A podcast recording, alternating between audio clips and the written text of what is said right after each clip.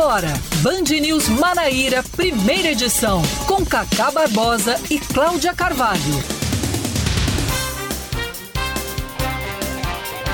9 horas 21 minutos em João Pessoa, 9 horas 21 minutos na Paraíba. Bom dia, bom dia, bom dia. Hoje é segunda-feira, começando tudo de novo. Hoje é dia 13, 13 de junho de 2022. Está começando mais um Band News Manaíra, primeira edição comigo, Cacá Barbosa e com Cláudia Carvalho. Bom dia, Cláudia. Muito bom dia, Cacá. Bom dia para todos os nossos ouvintes. Vamos começar mais uma semana com muita energia e trazendo, claro, todos os principais destaques do estado da Paraíba. Hoje é dia de pegar a imagem de Santo Antônio e botar de cabeça para baixo dentro do copo d'água, né? Coitado de Santo Antônio, meu Deus. Hoje é dia de pegar a imagem de Santo Antônio e botar dentro do congelador, né? Ele só sofre. Para quem tá no desespero, né? Para quem tá Pra quem tá no desespero, é, é essa é a. E quem é sofre é o santo. E quem sofre é o santo, né? Que é, lógica, hein? Que coisa, hein? A culpa é do santo. Vamos aos destaques dessa segunda-feira, vai. O deputado federal Aguinaldo Ribeiro do PP deve confirmar depois de amanhã a pré-candidatura dele ao Senado. Aguinaldo se reuniu ontem em João Pessoa com o governador João Azevedo para conversar sobre a aliança que vem sendo construída entre eles visando as eleições de outubro. Além de Aguinaldo, o prefeito João Pessoa Cícero Lucênio, presidente do PP Enivaldo Ribeiro, pai de Aguinaldo, também estiveram no encontro. Durante evento na capital, na última sexta-feira, a senadora Daniela Ribeiro do PSD, irmã de Aguinaldo, chamou o parlamentar de futuro senador. E o prefeito de João Pessoa, Cícero Lucena, daqui a pouco às 11 horas da manhã, vai anunciar o plano de segurança para o São João Multicultural de João Pessoa. A solenidade acontece no auditório do Paço Municipal, aqui no centro da capital paraibana. O evento acontece no Parque da Lagoa de 21 a 24 de junho. Na programação, nomes como Elba Ramalho, Bel Marques, Nando Cordel, entre outros. Olha o Bel Marques aí, ó. Apareceu. Apareceu, em João Pessoa sim, Cabedelo não. O Sistema Nacional de Emprego da Paraíba oferece esta semana mais de 550 vagas de trabalho em João Pessoa, Campina Grande, Bahia, Santa Rita, Guarabira, Patos, São Bento e Conde. Só na capital, por exemplo, são 300 oportunidades para operador de telemarketing, 20 para representante comercial autônomo, 20 para pedreiro e 15 para vendedor pracista, entre outras. O atendimento do Cine Estadual João Pessoa acontece nas casas da cidadania, nos bairros de Jaguaribe e Mangabeira e dos shoppings Tambiá e Manaíra. A partir de hoje, os testes rápidos para a detecção da Covid-19 oferecidos pela Prefeitura de João Pessoa só vão ser realizados mediante agendamento. Você pode fazer isso pelo aplicativo Vacina João Pessoa ou também no site vacina.joaopessoa.pb.gov.br. De acordo com a Secretaria Municipal de Saúde, o atendimento permanece de 1 às 4 da tarde, de segunda a sexta-feira. Podem ser testadas aquelas pessoas que apresentaram sintomas gripais ou que tiveram contato com pessoas positivadas para a doença. Seguindo com mais um destaque, o Senado pode votar hoje o projeto que limita a alíquota do ICMS sobre os combustíveis. De Brasília, Márcio Rocha. O Senado começa a semana com a previsão de votar, já nesta segunda-feira, o relatório do senador Fernando Bezerra Coelho, que trata da limitação da cobrança do ICMS sobre combustíveis, energia elétrica e telecomunicações. O objetivo do projeto é gerar uma redução de 76 centavos no litro do diesel e R$ 1,65 no litro da gasolina. Mesmo assim, a medida continua bastante criticada pelos governos estaduais e até por senadores. O senador Oriovisto Guimarães defendeu que a ação é aparentemente eleitoreira. Se dessemos um prazo para se adaptarem, por exemplo, seis meses. Mas daí, senador Fernando Bezerra, não vai servir, porque daí já passou a eleição, não é?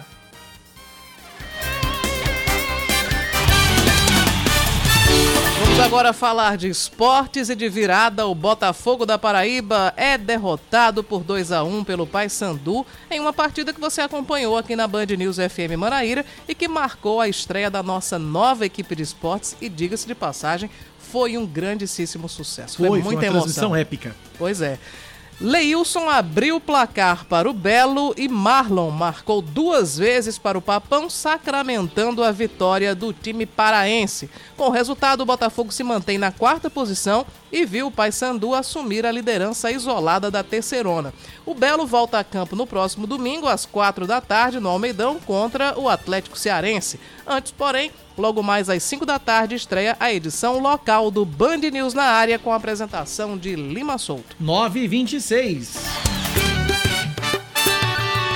Band News. Tempo.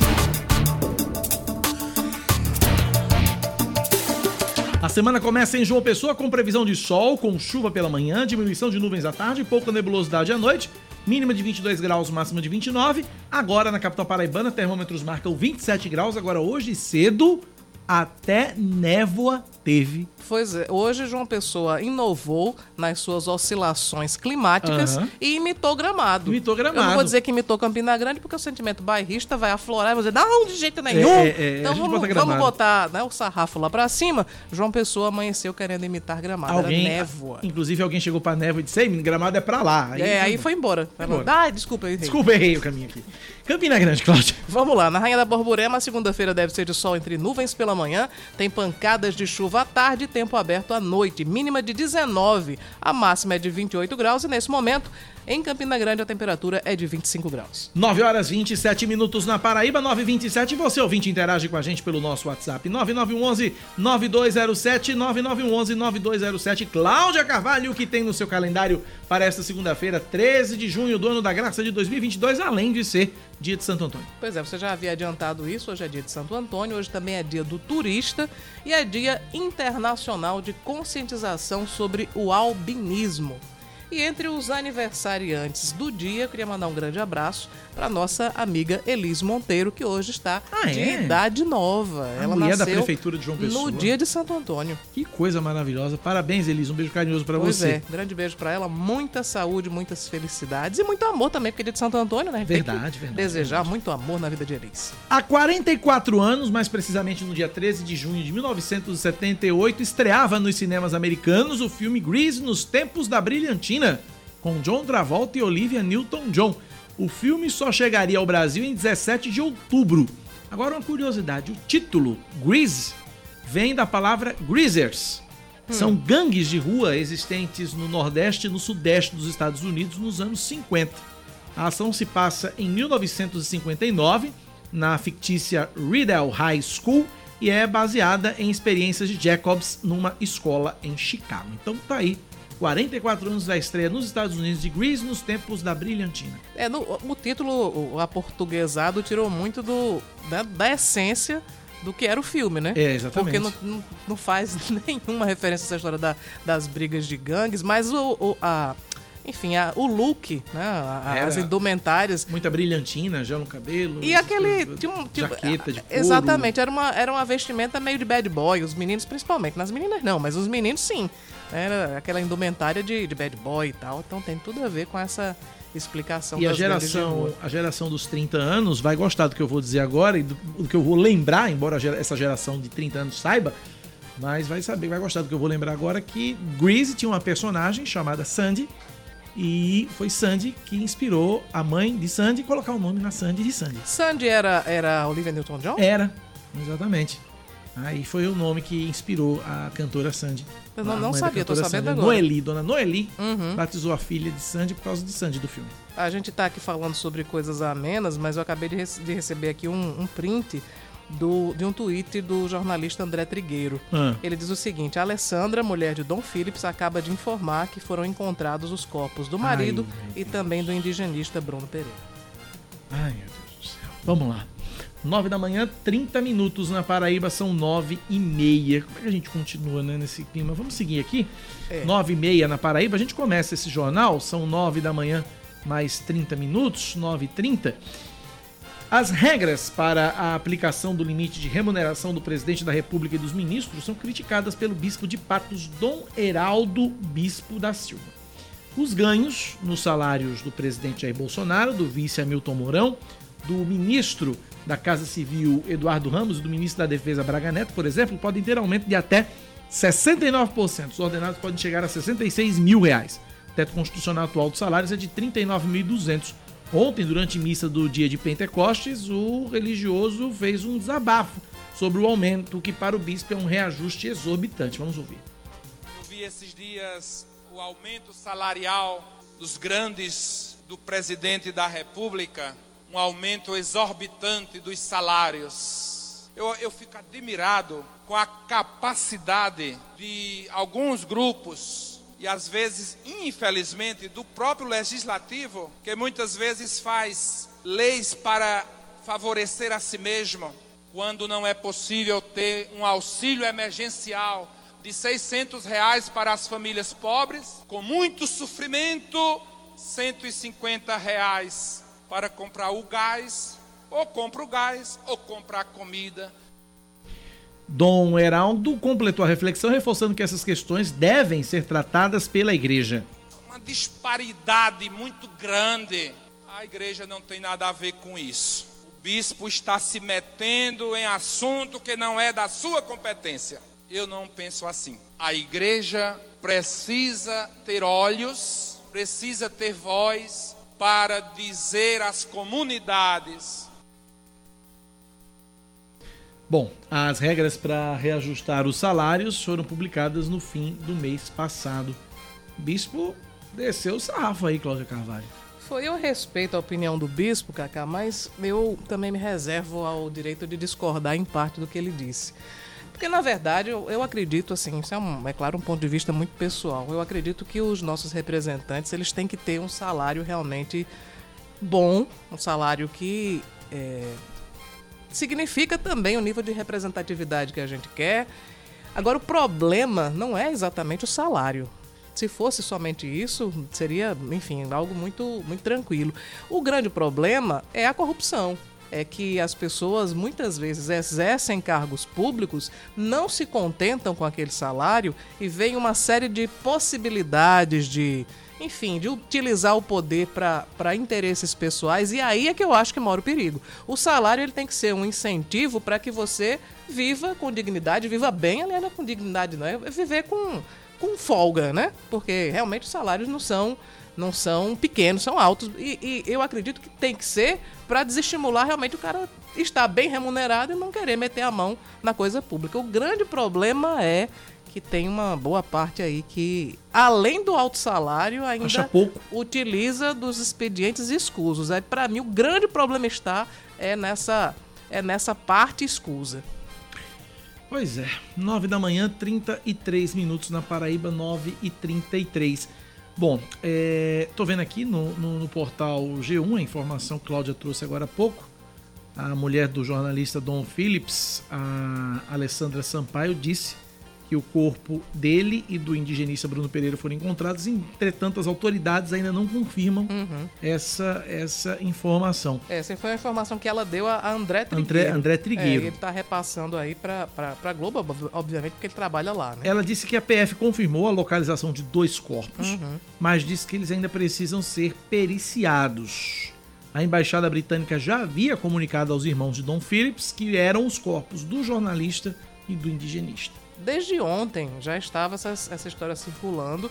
E aí a Polícia Federal descartando, dizendo, não, o que foi encontrado, a gente confirma que encontramos a mochila com o notebook e tal, mas não falava sobre os corpos. Notebook mas a especula... e um par de sandálias. É, mas a especulação sobre os corpos desde ontem, no fim da tarde, já, já existia. Era meio que um final que a gente temia, mas de certa forma já esperava, né? Porque é. essa, esse desaparecimento foi muito estranho, as circunstâncias aí para serem apuradas né, em toda a sua, sua inteireza e também pessoas para serem responsabilizadas, presas, porque, enfim, é um, é um crime terrível.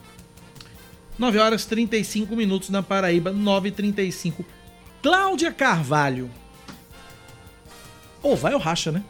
Ah, agora ou vai ou racha, é verdade. Até vamos falar né? sobre Agnaldo Ribeiro, né? Quarta-feira, Agnaldo Ribeiro ou vai ou racha, ou é ou não é. Exatamente. Ontem à tarde, né, Agnaldo fez uma postagem nas redes sociais marcando data para o anúncio. Data e horário, né? É, é, é enfim, na quarta-feira, 15 de junho, eu não vi o horário. Que, hora, que horas tô, vai tô, ser? Tô, tô, tô, tô enfatizando aqui. É, ele, mas... ele, ainda não estipulou, acho que ele não estipulou o Nem horário. local ainda, né? Não, ele só disse que será na quarta-feira.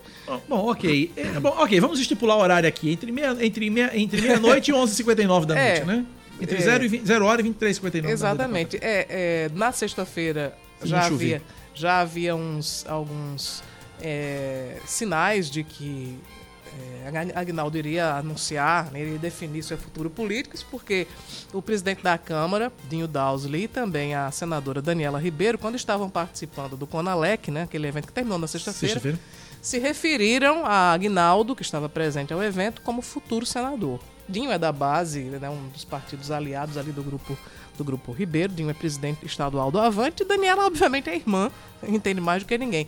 Você se lembra que durante a semana passada, Daniela participou Isso. aqui do, do primeira edição e ela disse: Olha, acho que até sexta-feira ele, ele anuncia. Bom, não, não anunciou na sexta, mas, Mas ela no anunciou por domingo, ele. Na sexta-feira ela, ela deu a pista e no Exato. domingo saiu a. E no domingo ele, ele estipulou aí a data para, enfim, essa espera terrível terminar. Terrível pro governador João Azevedo, né? Porque desde o dia 28 de março. Ei, vamos combinar, é terrível pra todo mundo, que ninguém mais tá aguentando essa novela. essa né? pauta eu particularmente não aguento É, mais. eu, né? eu cansei já de- desse Porque a gente negócio. tem que ficar acompanhando, saber, ah, agora vai, agora não vai, tá, tá mais pra não, tá mais pra sim. A gente fica o tempo Era um inteiro. tal de sexta-feira pra lá, sexta-feira É. pra cá. É, enquanto houvesse sexta-feira, né? Enquanto houvesse sexta-feira. Cícero Lucena, né, foi um dos principais articuladores aí dessa dessa, enfim, dessa composição, porque todo mundo acredita que eh, na, na quarta-feira Agnaldo vai dizer sim ao convite de João. E o, prefeito de João Pessoa, Cícero Lucena, teve um papel muito forte nessa nesse intermédio entre Agnaldo e João.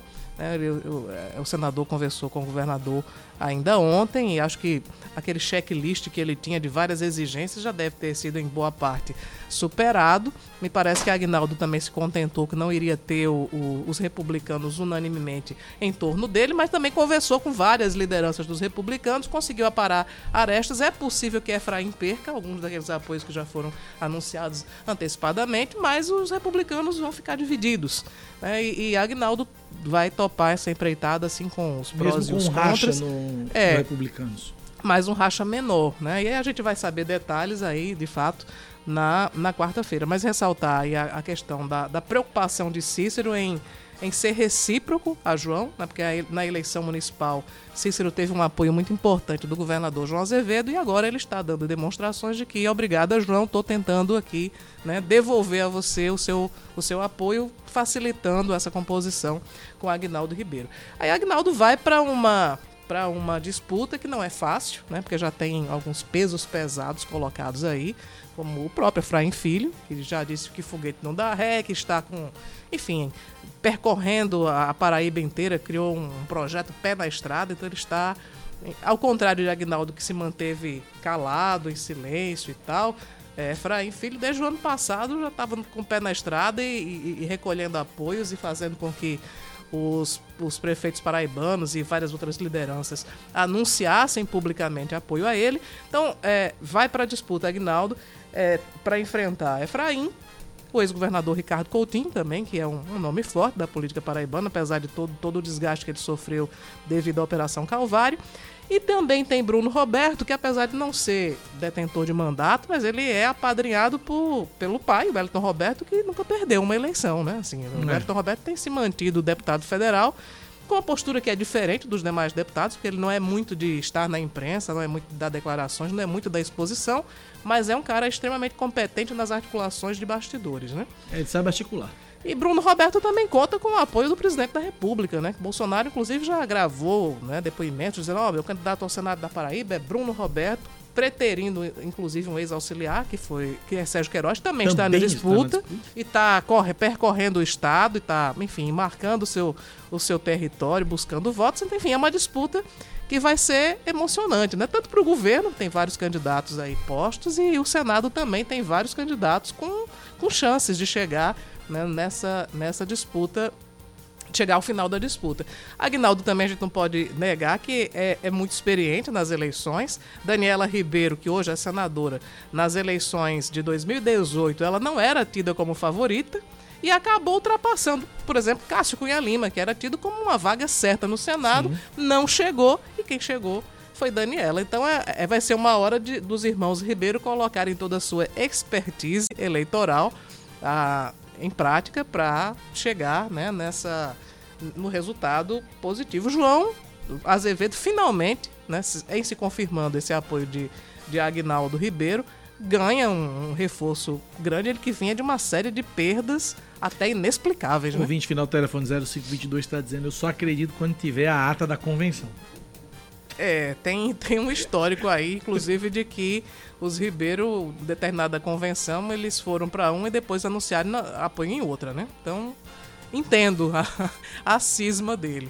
A cisma, a preocupação e a desconfiança, né? Pois é. Acompanhemos, pois, aí, aguardar quarta-feira não tem local, não tem horário definido, só tem o dia D, não tem a hora H.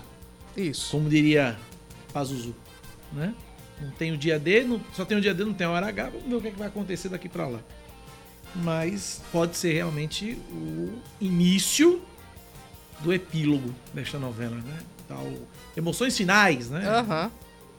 Aquela, né, que as novelas fazem, né? Emoções finais, últimas semanas. Exatamente. né? Mas Momentos decisivos. depois do anúncio público, acho que não tem mais chance de, de, de, de recuar, não, né?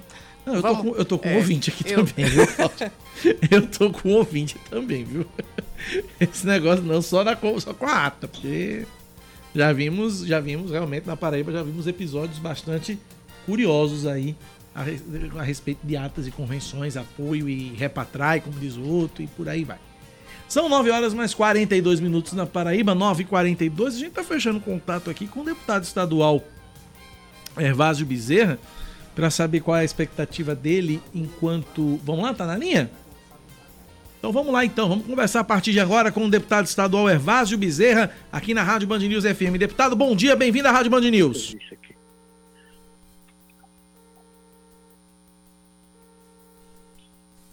Eu acho que é o plugzinho aí, vê aí, Leandro. Vamos lá. Oi, oi, Cacá. bom Agora dia. sim. Bom dia, deputado, bem-vindo à Rádio Band News, obrigado por nos atender. Bom dia, Cacá. Cumprimentar a você. Bom dia, nossa amiga Cláudia Carvalho.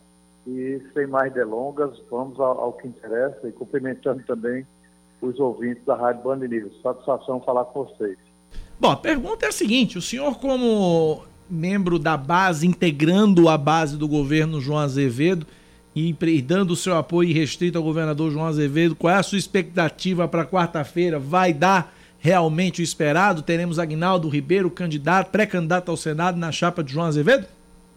Eu acho que pelos prenúncios, né, inclusive pela postagem do deputado Agnaldo, pela fala lá em Campina Grande da senadora Daniele, eu acho que tudo aponta para que o deputado Agnaldo, a companhia do governador, do prefeito Cícero e de outros tantos prefeitos de todo o nosso agrupamento político, eh, faremos sim, o deputado Agnaldo, né, fará o, o anúncio da, da sua pré-candidatura. E eu sempre tenho dito o seguinte, essa, essa chapa ela vinha causando muita expectativa, mas sem dúvida será uma chapa de respeito, respeitada e temida também por muitos, pela, pela força de todo o conjunto, a força individual do deputado Agnaldo, e quando eu digo individual, é apenas dele e do seu grupo político, que se agregará à, à força política, política do governador João Azevedo.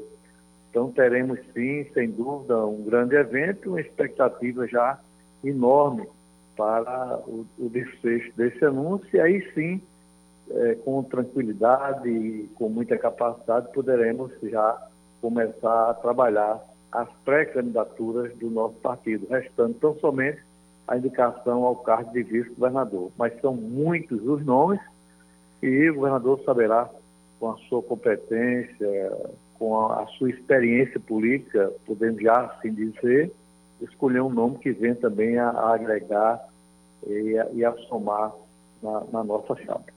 Cláudia Carvalho. Deputado, bom dia. A base do governador, como é que se sente com essa, essa possibilidade quase que já é, quase que concreta, né, de contar com o Agnaldo na chapa? Dá um novo ânimo a- aos aliados do governador? Sem dúvida, eh, Cláudia, não há coisa pior no mundo do que a dúvida e a expectativa. Você com dúvida e com, com expectativa, com ansiedade, também você trabalha com muita dificuldade. E eu lhe confesso, eh, com, muita, com muita sinceridade, de que essa indefinição, por incrível que pareça, afetava a cada um e a todos nós, e a todos nós, militantes da, da base ou do agrupamento político do governador João Azevedo. Então, isso vai nos dar tranquilidade, isso vai nos dar eh, possibilidade de começarmos a, a, a, a trabalhar a chapa, a chapa por inteiro. E agora vem o segundo capítulo, que é a história do, do republicano, né? Eu acho que muita gente, muitos amigos, fraternos, inclusive do republicano, tinham um conceito de que Agnaldo não seria candidato. Então, com essa confirmação, vamos ver agora como é que, que venceremos, venceremos essa etapa é, importante também para o nosso grupo político, pela força que tem, pela capacidade que tem, pelo grupo que eles conseguiram reunir. E aí eu falo principalmente dos comandantes da legenda, no caso do deputado federal Hugo Mota e o deputado Adriano Galdino. Mas eles têm demonstrado e provado muita unidade, muito respeito ao governador João Azevedo.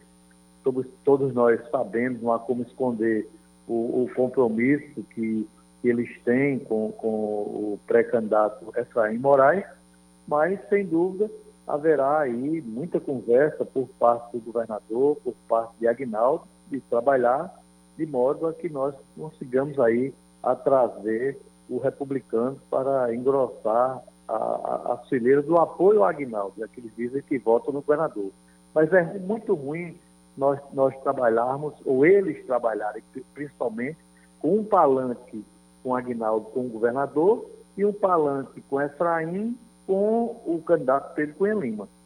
Já de convir que é, é muito complicado e desconfortável para todo mundo todo mundo que eu digo, na minha, avalia, na minha avaliação, lógico.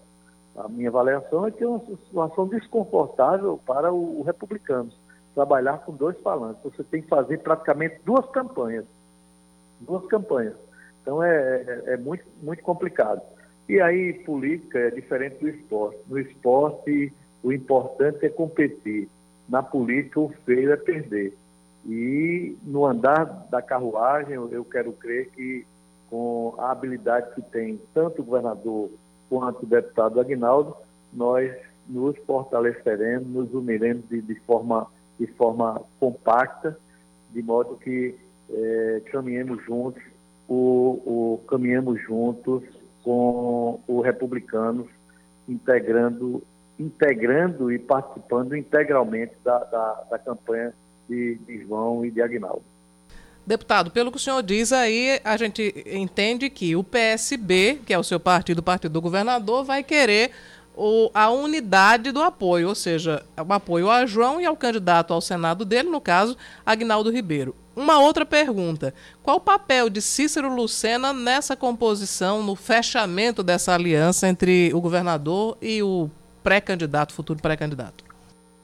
Olha, Cláudia, se nós fizermos aí uma retrospectiva nos, das entrevistas de Cícero, dos principais portais da, da, do nosso estado, não digo nem da capital, você é de convite que Cícero nunca titubeou. A marca, a característica, o DNA de Cícero é a correção e a lealdade. Esse DNA de Cícero ele vai levar à sepultura sem dúvida. Então ele foi uma peça extremamente importante destacando para o governador o, o, a, a, a, contribuição de Agnaldo para que ele chegasse à prefeitura e também transmitindo e mostrando a Agnaldo a importância do governador, do, do, de todo o seu grupo, com o envolvimento maciço na campanha de prefeito. Então, Cícero ficava numa situação extremamente difícil, ele foi verdadeiramente um, um gigante, trabalhando para que nós tivéssemos um sonho concretizado e que, tenho certeza já que vai ocorrer na próxima quarta-feira numa, numa grande festa da democracia. É, mas é como você bem diz, o PSB está todo unido e é, se cumprir um papel extremamente importante, que foi mostrar a João a importância de Agnaldo e de mostrar a Agnaldo a importância de João. E é, agora é, é, é tão somente anunciar, botar o bloco na rua e percorrer os quatro cantos de, desse estado. Mas tem ainda uma, uma, grande barreira a transpor. Nós temos que reconhecer isso, um grande trabalho a ser feito, que é o, o convencimento de termos integralmente, como disse anteriormente, o republicano vestindo a camisa de João, vestindo a camisa, a camisa de Agnaldo. Esse é, sem dúvida, o objetivo do governador e o objetivo de Agnaldo e o objetivo de cada um de nós, integrantes desse novo grupo político que se forma na Paraíba. Ok, conversamos, portanto, com o deputado estadual é, Bezerra, conversando com a gente aqui na Rádio Band News FM. Aguardemos cenas dos próximos capítulos. Um abraço, deputado. Obrigado a você, Cacá, parabéns aí, sucesso pelo programa. São dois craques da nossa comunicação, você e Cláudia, nos brindando aí todas as manhãs com um verdadeiro show de informações sobre temas variados. É esporte, é cultura, é lazer e principalmente a política que está no sangue, nas veias de todos nós. Muito obrigado a vocês por mais essa oportunidade. E a gente, um e a gente recorre, Evásio, sempre a, a, a, observadores muito atentos da cena política e muito articulados como você. Obrigada pela sua participação. Um abraço, Cláudia. Um abraço, obrigado pela participação. E aí, Cláudia Carvalho? Pois traduz é. aí. Eu acho que na base do governo não existe mais a mínima dúvida. Aguinaldo é, é pré-candidato ao Senado. E agora a, a definição da, da, da vice é, é mais simples, né? De... Aí, aí vai, vai para os republicanos, né? Muito Colocar provavelmente. republicanos, possivelmente, talvez, Adriano Galdino. É, e aí, com republicanos é, compondo a vice, como é que os republicanos vai votar num candidato diferente, né? É. Essa, essa seria, na verdade, a motivação maior para unir a chapa toda. A coisa, tá bem, a coisa parece que está bem costurada. Tá, tá bem costurada. Demorou, mas o negócio tá alinhavado Até legal. porque Agnaldo não ia entrar em bola dividida, como ele já disse várias vezes. É verdade. 9 horas e 52 minutos, 9 e 52 Parabéns para o bispo. Salários para políticos são exorbitantes, fora as gratificações e outras mamatas que eles recebem e a população menos favorecida sem ter o que comer, sem ter moradia, um salário mínimo miserável. Quando recebe um aumento é uma vergonha que não dá nem para comprar o gás, o que é um absurdo. Nosso ouvinte aqui, final de telefone 0466, fazendo comentário sobre a fala do bispo que nós trouxemos agora há pouco aqui na Rádio Band News. 9 horas mais 53 minutos na Paraíba, 9 e 53, 9911 9207 é o nosso WhatsApp, 9911 9207. Agradecer também a audiência do Renildo de Bahia, tá dizendo que sua voz, Cláudia Carvalho, é mais bonita do rádio paraibano. Benze-te Deus. Olha aí, hein? Que coisa boa. Qual a marca do seu rádio, meu filho? Vou comprar um lá pra comprar casa um igual, né? Boa. Gostei dessa. Muito obrigado. É, Cacá, a gente falava pouco sobre pois Jeremias não. Santos que é o vereador lá, lá Sim, de Alhandra, que foi caçado, ele já está na Câmara Municipal de Alhandra. Já está dando expediente a... lá? Não, dando expediente ainda não, mas está ah. batendo a porta do presidente. Ó, eu quero meu mandato de volta. Aqui a decisão. Ô, oh, moído. 9h53 da Paraíba. Vamos para Brasília. Fernanda Martinelli está na linha. Casa Verde Amarela. Aniversariante de ontem. Sim, parabéns é, para Fernanda. Aniversariante Muitas de ontem. Fernanda Martinelli fez 28 aninhos. Casa Verde Amarela é o novo programa habitacional do governo federal, criado para substituir o Minha Casa Minha Vida, trazendo novidades e melhorias nesse novo formato. Aniversariante de ontem, Fernanda Martinelli, tem as informações. Parabéns, Fernanda, atrasado. Bom dia. Oi, Cacá, Cláudia, bom dia a vocês, bom dia a todos os ouvintes. Primeiro, agradecer os parabéns, essa lembrança pelo meu aniversário ontem. Prejuízo duplo, né? Porque foi no dia dos namorados. Então, prejuízo duplo para o marido, que teve que dar presente duas vezes e os 28 anos eu fico grata pela, pela boa lembrança, né? Eu, você, você me dá uma dica agora, você me dá uma dica. Quando eu for me relacionar com alguém, aí perguntar a data de aniversário, porque se for 12 de junho não rola, né? Pois é. Aliás, o, o prejuízo, na verdade, foi quíntuplo, porque foi o presente do marido duas vezes e os presentes dos três filhos de aniversário. Então, Jesus amado, a fatura do cartão que lute, viu? Pois é, mas vamos, eu primeiro quero agradecer você, Cláudia, toda a produção pela lembrança, pelo carinho, pelas mensagens recebidas, muito obrigada. E é claro que é maravilhoso compartilhar aí esses 37 anos com uma parte muito feliz por ter vocês aí todos os dias compartilhando o dia a dia comigo, tá bom? E vamos falar sobre. Vamos lá, do minha casa, do, do, do Casa Verde Amarela. Isso, Casa Verde Amarela lançou a expansão do programa. O Casa Verde e Amarela, como você bem falou, veio para substituir o Minha Casa Minha Vida, o que concede subsídios para famílias de baixa renda conseguirem comprar seus imóveis. Agora foi lançada uma ampliação desse programa e as famílias vão poder ter subsídios maiores, subsídios que vão variar com um aumento entre 12% e 21% em todo o Brasil. O objetivo é focar principalmente no norte e no nordeste do país, que tiveram uma demanda crescente nos últimos seis meses. No caso da região Nordeste, o aumento vai variar entre 13% e 21%, dependendo da localidade, da região do, dos estados e também da quantidade populacional, do número de pessoas que existem no município. O principal foco do governo agora é se voltar para as cidades do interior, porque existe um grande atendimento nas grandes cidades e cidades próximas de João Pessoa, Campina Grande, por exemplo, no caso da Paraíba, e agora eles querem trazer mais para o interior essa questão da ampliação. As famílias vão poder se inscrever para poder receber esse subsídio, que começou a valer agora, no dia 1 de junho até o dia 31 de dezembro, essa ampliação, essa oferta maior em relação ao subsídio, as famílias vão poder se inscrever, vai ser feita uma seleção e, de acordo com cada faixa de renda bruta, vão ser escolhidas famílias para se beneficiar. Esse é o grande objetivo, poder ampliar para que as pessoas tenham mais possibilidade de adquirir a casa própria, principalmente em decorrência das situações que aconteceram nos, nas últimas semanas por causa das chuvas. Muitas pessoas perderam suas residências, então o objetivo é justamente tentar diminuir os problemas de moradia no Brasil. Para isso, o programa também vai trazer a questão da localidade onde as casas vão ser construídas, os condomínios habitacionais. Tem que ser em locais com fácil acesso a escolas, a postos de saúde e também onde passe transporte público. Essa seleção está sendo feita pelo Ministério do Desenvolvimento Regional, junto com o governo, e a, a ideia, o objetivo é de que até o final do ano sejam entregues mais de 3 mil unidades habitacionais e para o próximo ano também comecem a ser construídas novas unidades. O programa também vai ter como foco aumentar a renda para as pessoas que trabalham com construção civil, trazendo essas pessoas para a construção dessas unidades habitacionais e com isso também tentando fazer girar a economia nesse momento de crise vivido aí pelo país. A gente conversou com o secretário de Habitação Nacional do Ministério do Desenvolvimento e ele disse que o, tanto o ministro do Desenvolvimento quanto ele devem visitar os estados do Norte e do Nordeste justamente para ter conhecimento das áreas e procurar ampliar o programa. Volto com vocês. Obrigado, Fernanda Martinelli, pelas informações. 9 da manhã, 58 minutos na Paraíba, 9 e 58. Uh, deixa eu trazer duas participações de ouvintes aqui no nosso WhatsApp antes da gente ir pro intervalo. 9911 9207 9911 9207. Vamos lá. Bom dia, Cacá. Bom dia, ouvintes da Band News, né?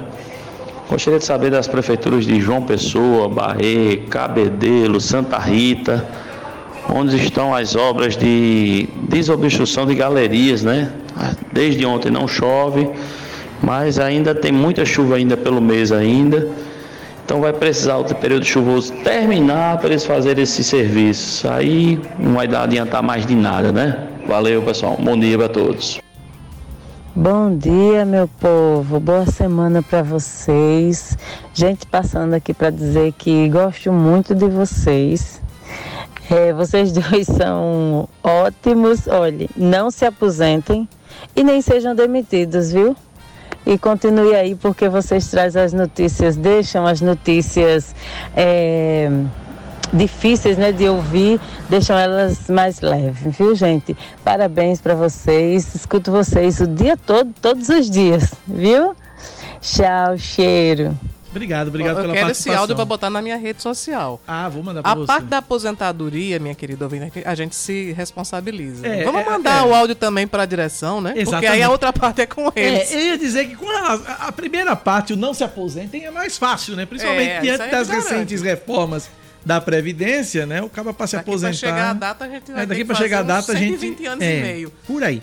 Então, quer dizer, para aposentadoria realmente tá um pouco difícil. Agora, Vai ser relação- assim, você tem que fazer 120 anos e meio e chegar acompanhado da sua avó. Pra da poder sua se avó. Não é nem do pai e da mãe, é da avó, É. porque, né? Exatamente. Então, com relação à aposentadoria, essa parte é mais fácil. Agora já não, se- não sejam demitidos aí. alô, alô, alô, alô, Cacá Martins, alô, alô, Fábio Albuquerque, Samara Gonçalves. Tá aí Fica o a pedido. dica. Fica a dica. 10 em ponto intervalo. A gente volta já. Você está ouvindo Band News Manaíra, primeira edição. São 10 horas e mais 2 minutos. Nós estamos de volta com mais um bloco, segundo de hoje, do Band News Manaíra primeira edição, trazendo muito mais informações para você a partir de agora, aqui na 103,3. Daqui a pouco a gente vai trazer mais informações sobre o vereador que estava caçado, mas hoje já não está mais. A campanha de vacinação contra a Covid-19 inicia a semana, oferecendo os imunizantes a toda a população a partir dos 5 anos de idade, sem agendamento.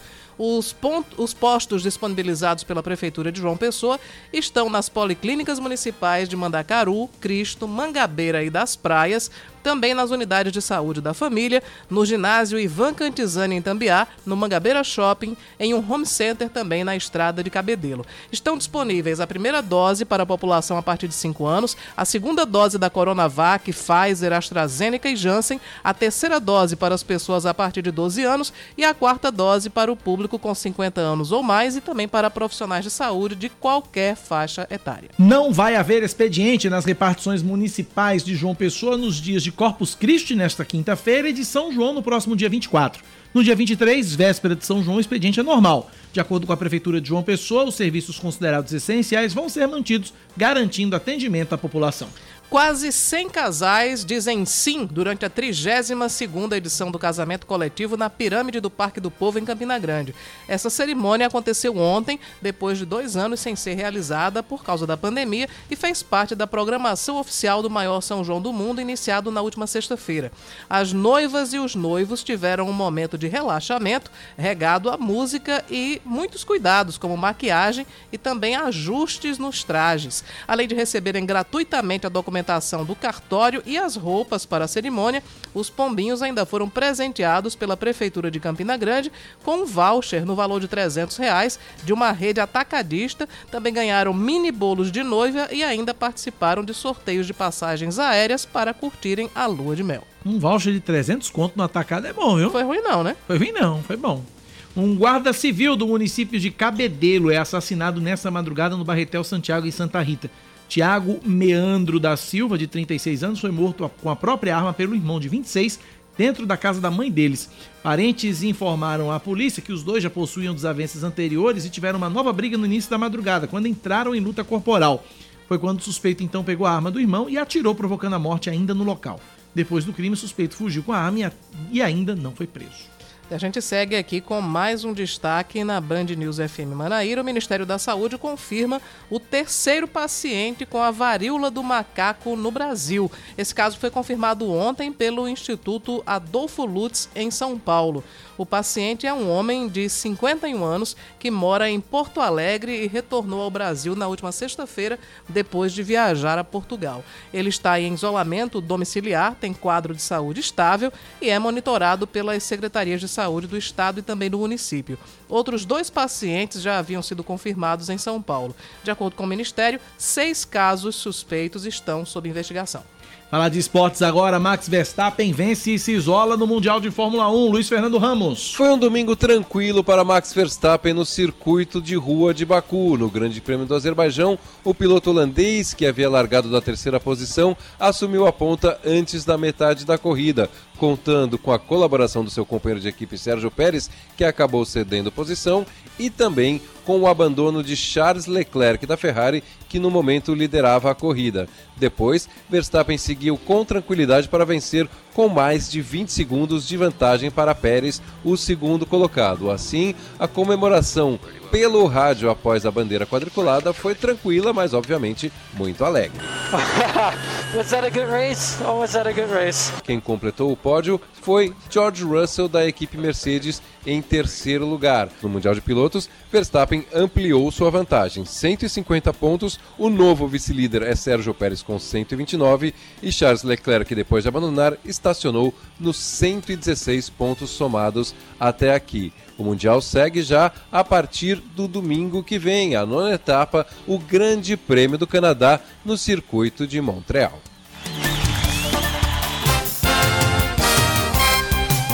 Muito bem, 10 da manhã, 7 minutos na Paraíba, 10 e 7, 99111-9207 é o nosso WhatsApp, 99111-9207. Muito bem, Cláudia Carvalho, vereador lá de Alhandra, Jeremias. Jeremias que não bate corner. Não. Eita, fui longe, hein? Eu tava lembrando Jeremias do Faroeste Caboclo. É, eu fui no Jeremias não bate corner, Uhum. uma banda de axé. E Jeremias Nascimento dos Santos, conhecido como Jeremias Santos de Alhandra, ganhou a chance de reverter a cassação do mandato confirmado pela Câmara Municipal no início do mês de maio. Ele foi cassado porque chamou o prefeito de ladrão. O próximo passo de Jeremias vai ser o de ingressar com mandado de segurança para forçar a presidência da Câmara Municipal de Alhandra a anular a cassação dele é, e para poder ter de volta o cargo de vereador. Leandro, tô sem, tô sem o áudio aqui do, do, do- do vereador. Deixa eu só explicar. Explica aí, vai, Antes, o áudio por que, que, a, por que, que a cassação de Jeremias foi, foi anulada?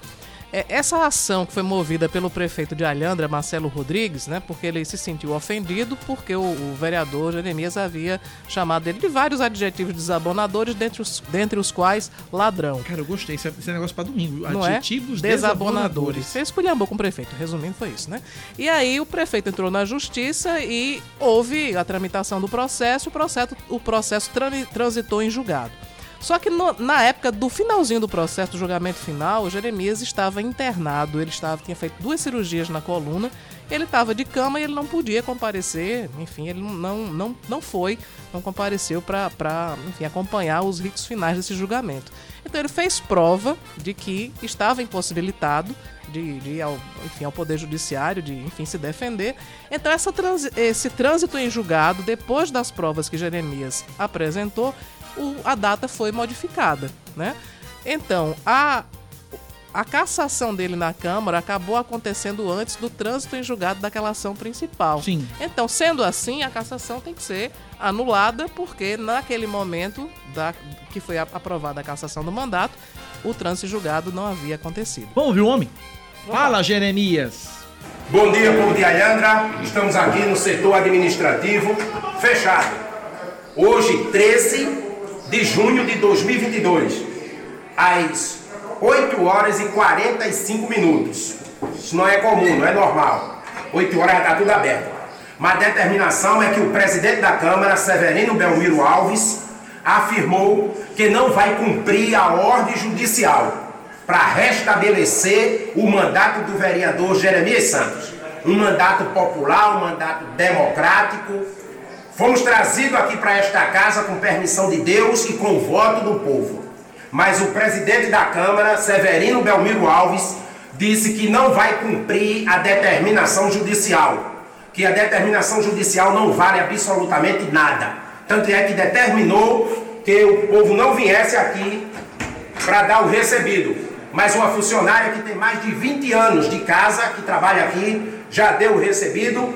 Vamos juntar um processo e informar a juíza de Caporã que o presidente da Câmara, cumprindo determinação do prefeito de Alhandra, Marcelo Rodrigues da Costa, disse que não é para cumprir a ordem judicial. Eles sentem-se acima da lei. Uma grande afronta.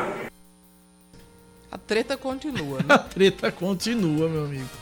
Rapaz, agora, e aí? Como é que fica, né? Não, ele tem o direito de Tem o assumir o direito, mandato. né? A justiça manda isso. Agora, eu também imagino que nada impeça os colegas de começarem um novo processo. É. Se é baseado na questão do trânsito em julgado, eles podem iniciar Podem um novo iniciar um outro processo, processo e caçar o homem de novo. E caçá-lo de novo. É, enfim. Eita, nós. 10 da manhã, 11 minutos na Paraíba, 10 e 11, 9911-9207. Pois não, Vou Cláudia? trazer aqui uma informação que eu acho que é, é importante sobre a, a definição de Agnaldo Ribeiro. Sim. Né, eu acabei de tomar conhecimento que antes de decidir, ele fez três pesquisas né, para avaliar a performance dele frente aos adversários. Foram duas quantes e uma quali completa. Para você ver o quanto o homem é precavido. Né? Só para explicar para o nosso ouvinte que não, que, que não conhece os termos, é, pesquisa quanti é aquela pesquisa que dá números, dá índices, dá indicadores. Tantos por cento acham que a candidatura deve ser boa, tantos por cento acham que ele não deve ser candidato e tal. A quali é outra história. A quali são grupos de, de, de estudos e aí se discutem alguns aspectos sem saber que a pesquisa é para quem está contratando. Enfim, basicamente é isso. Uhum. Só para. são grupos de ah, análise, grupos de avaliação. Pois é, ele avaliou. com a por- população, fe- feitos com pessoas normais, pessoas comuns. Ele avaliou por todos os parâmetros as chances que ele tem de entrar nessa disputa, né? Exato. 10 e 12, vamos para Brasília novamente. O Senado deve votar o teto do ICMS dos combustíveis hoje. De Brasília, informação chegando com Márcio Rocha. O Senado começa a semana com a previsão de votar já nesta segunda-feira o relatório do senador Fernando Bezerra Coelho, que trata da limitação da cobrança do ICMS sobre combustíveis, energia elétrica e telecomunicações. Até o momento já foram apresentadas nove emendas ao texto, que teve como principal mudança a inclusão da redução a zero das alíquotas de PIS/COFINS sobre o álcool hidratado, o álcool anidro e a gasolina. O objetivo do projeto é gerar uma redução de 76 centavos no litro do diesel e de R$ 1,60 65 centavos no litro da gasolina. Ao defender o texto, Fernando Bezerra Coelho disse que a conta não poderia cair exclusivamente na mão dos governadores e que a União tinha que dar uma contrapartida. Mesmo assim, a medida continua bastante criticada pelos governos estaduais, que alegam que a arrecadação dos estados deve diminuir drasticamente, gerando uma perda orçamentária de 103 bilhões de reais. O senador Oreovisto Guimarães se mostrou contrário ao texto e defendeu um prazo de adaptação aos estados, destacando que a ação é aparentemente eleitoreira. Votaria, senador Fernando Bezerra, a favor desse projeto de que limita em 17%, se dessemos um prazo para o Senado se adaptarem. Mas daí, senador Fernando Bezerra, não vai servir, porque daí já passou a eleição, não é? Em outro ponto, a Comissão Mista de Orçamento deve votar nesta terça-feira o relatório preliminar do senador Marcos Duval do projeto de lei de diretrizes orçamentárias para 2023. Na apresentação do relatório, o secretário especial do Tesouro e Orçamento, Esteves Conago, apresentou dados do governo para a economia do país, com a expectativa de um crescimento de 2,5% do produto interno bruto. Apesar disso, o secretário disse que a visão do governo é prudente. Tenta colocar não considerar algumas, algumas receitas na nossa estimativa. Não tem na nossa receita desse ano, por exemplo, a outorga da Eletrobras, de 25,4 bilhões. Então a gente busca, dentro da nossa visão, nos, em termos fiscais, ser mais prudentes. Além da proposta de compensação aos estados, o Senado também deve votar uma outra que garante benefícios fiscais para o biodiesel e o etanol. Em relação à LDO, depois que o relatório preliminar for aprovado, emendas ao texto podem ser apresentadas até o dia 23 deste mês.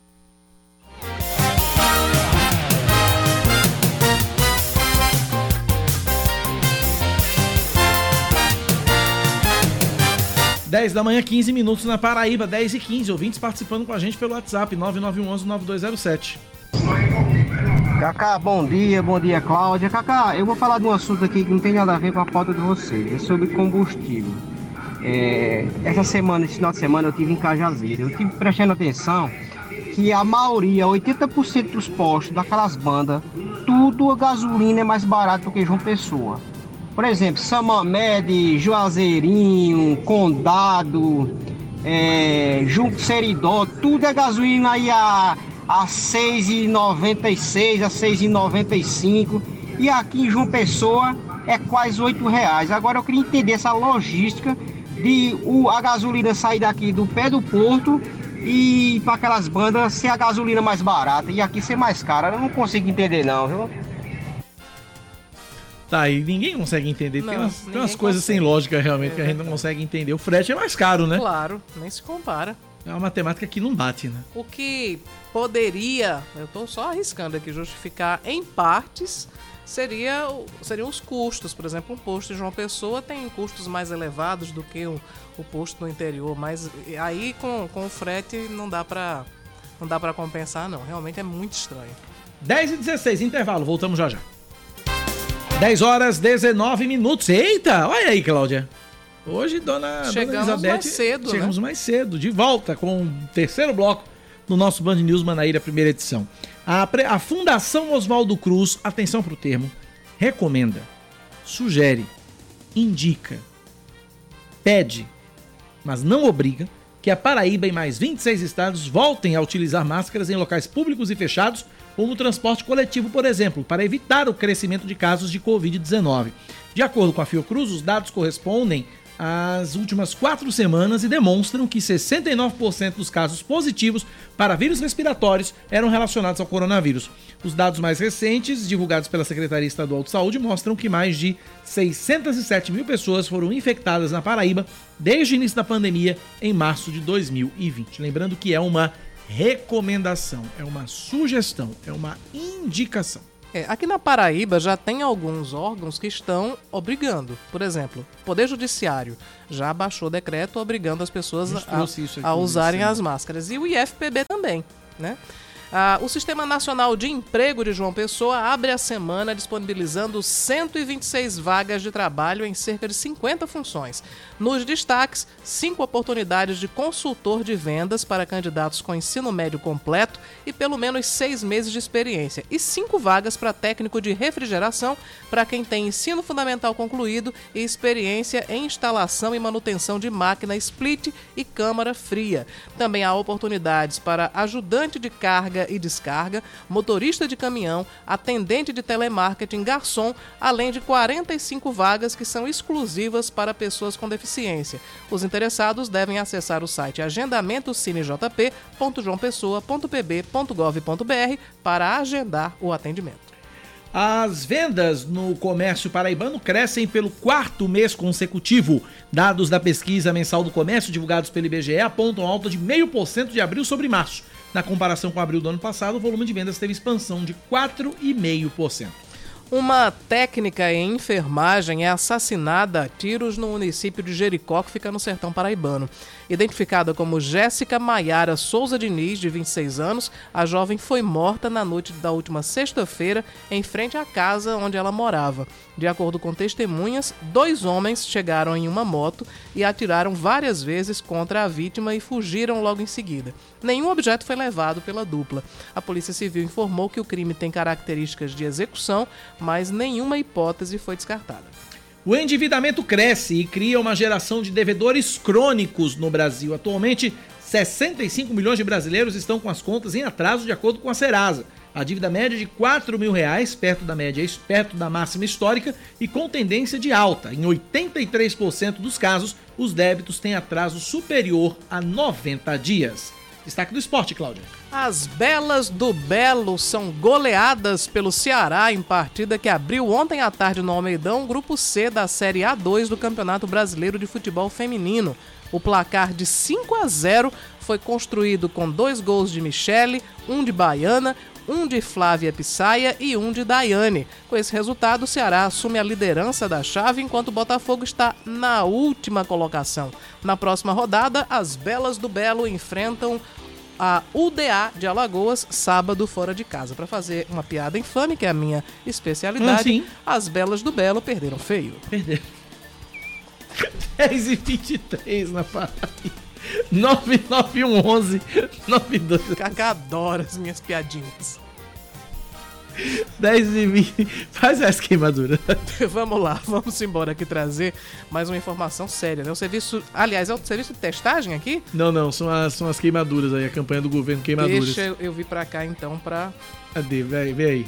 Vamos lá trazer as informações sobre as queimaduras, com a finalidade de informar e conscientizar as pessoas sobre os meios de prevenção aos acidentes envolvendo queimaduras. O Hospital de Emergência e Trauma promoveu na tarde de ontem uma grande mobilização no busto de Tamandaré. O evento fez parte da vigésima campanha de prevenção as queimaduras, marcas que ficam para sempre. A coordenadora da unidade de tratamento de queimados, Ana Virgínia, conversou com a reportagem da Band News FM Manaíra e explicou o motivo da ação da unidade de saúde a gente está deixando, orientando, né, na verdade, sobre os cuidados que devemos ter com os fogos de artifício, com as fogueiras, com as brasas. Por quê? Porque nesse mês de junho, no nosso setor da OTQ, que é a Unidade de Tratamento de Queimados do Hospital de Trauma, pelo menos um terço dos atendimentos são causados por acidentes de fogos e fogueiros de artifício.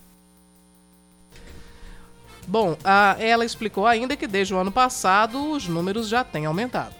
Em 2019, tivemos 115 atendimentos, em 2020, 69, e 2021 já teve uma elevada um pouquinho, 93. Os números de pessoas acometidas por acidente envolvendo queimaduras voltaram a crescer depois do período pandêmico. Por isso, o motivo para tanta preocupação e para essa mobilização, para que as pessoas se conscientizem e previnam acidentes. Ana Virgínia nos deu algumas recomendações de prevenção e também de primeiros socorros em caso de queimadura.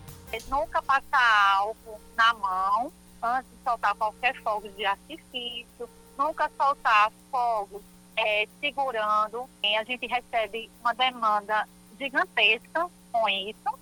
E até a questão que a gente não deixa de receber quando os adultos ou qualquer pessoa utiliza o álcool junto com, com o fogo. Quando tiver uma queimadura de, de primeiro grau, sempre de imediato jogar água corrente, certo?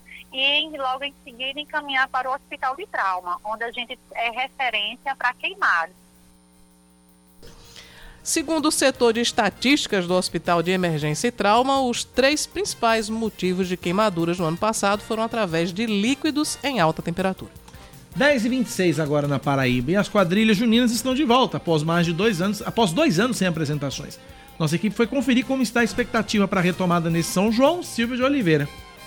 Bom, eu tô num casarão onde tem um clima assim meio de segredo, não se pode revelar muito aqui do que tem por trás da gente, é, porque existe todo esse cuidado né, para não revelar como vai ser o cenário, os adereços que estão sendo produzidos para a apresentação das quadrilhas juninas. Nesse caso da Lajeiro Seco, que é a quadrilha mais antiga em atividade no Brasil, 75 anos de história.